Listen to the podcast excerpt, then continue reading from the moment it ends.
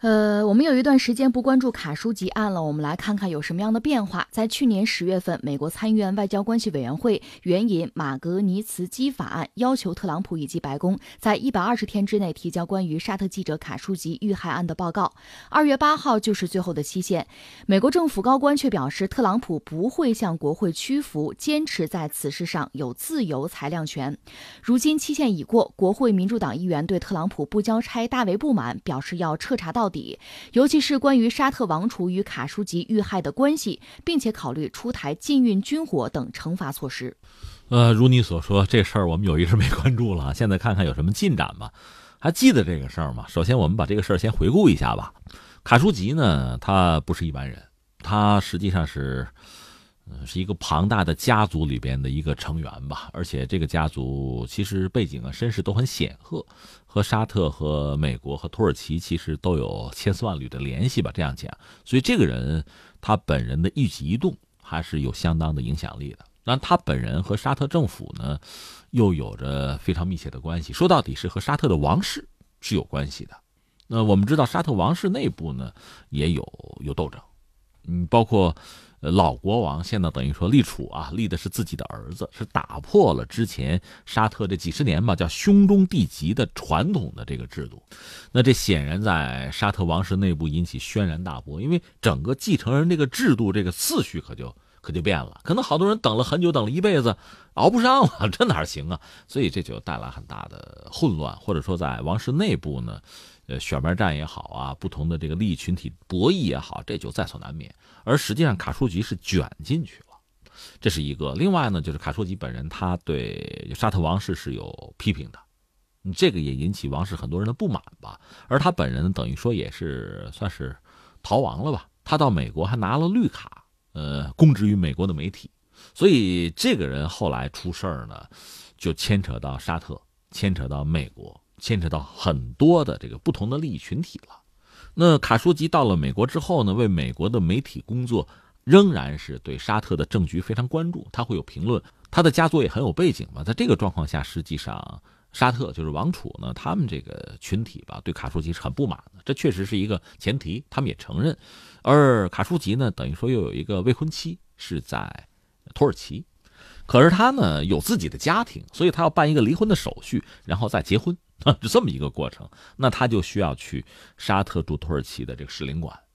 实际上他去之前已经有不祥之兆，所以他也做了一定的准备。结果进去之后就没有出来。这个事情土耳其当然就介入了。土耳其和沙特本身呢就是有一个博弈的关系。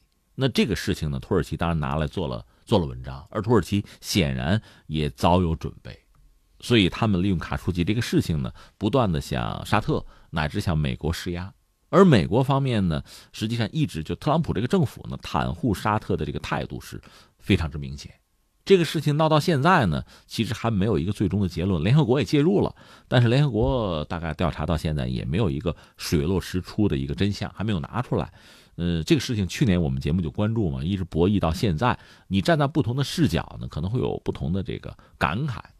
你比如站在普通人的视角啊，做一个媒体人的视角啊，你看卡舒吉可能都会有这样那样的一个不同的感慨吧。但是你从国际政治、国际博弈这个层面去看的话，你可能看到的会会更多，会更富戏剧性。你看土耳其呢，是一点一点的，就挤牙膏一样的把自己手头的证据把它拿出来，让沙特是屡屡陷入这个被动。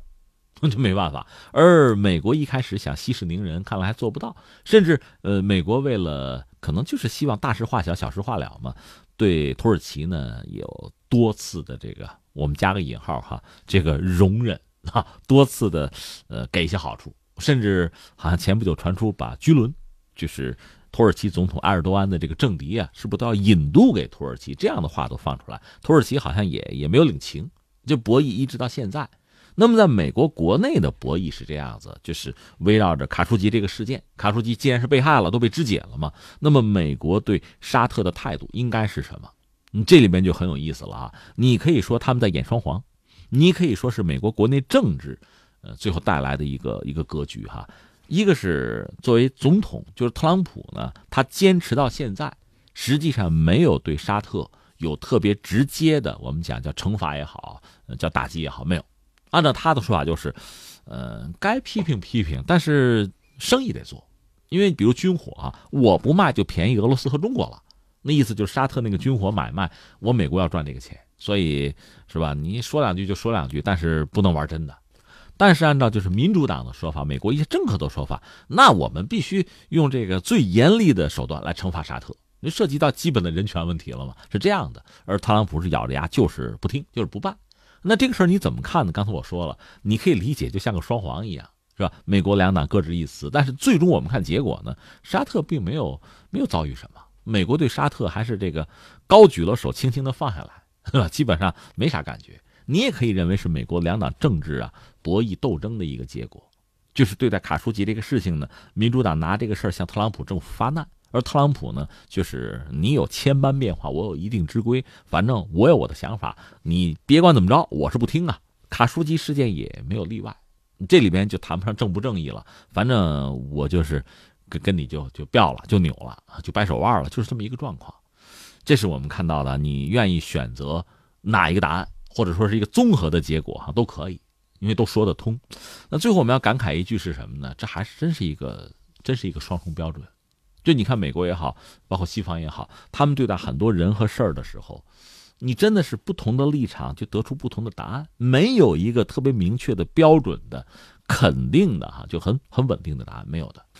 如果我们说卡舒吉这个事情，好比它发生在伊朗会怎么样，在委内瑞拉会怎么样？你会想，这个答案肯定是肯定是某一个，而不是现在这个，对吧？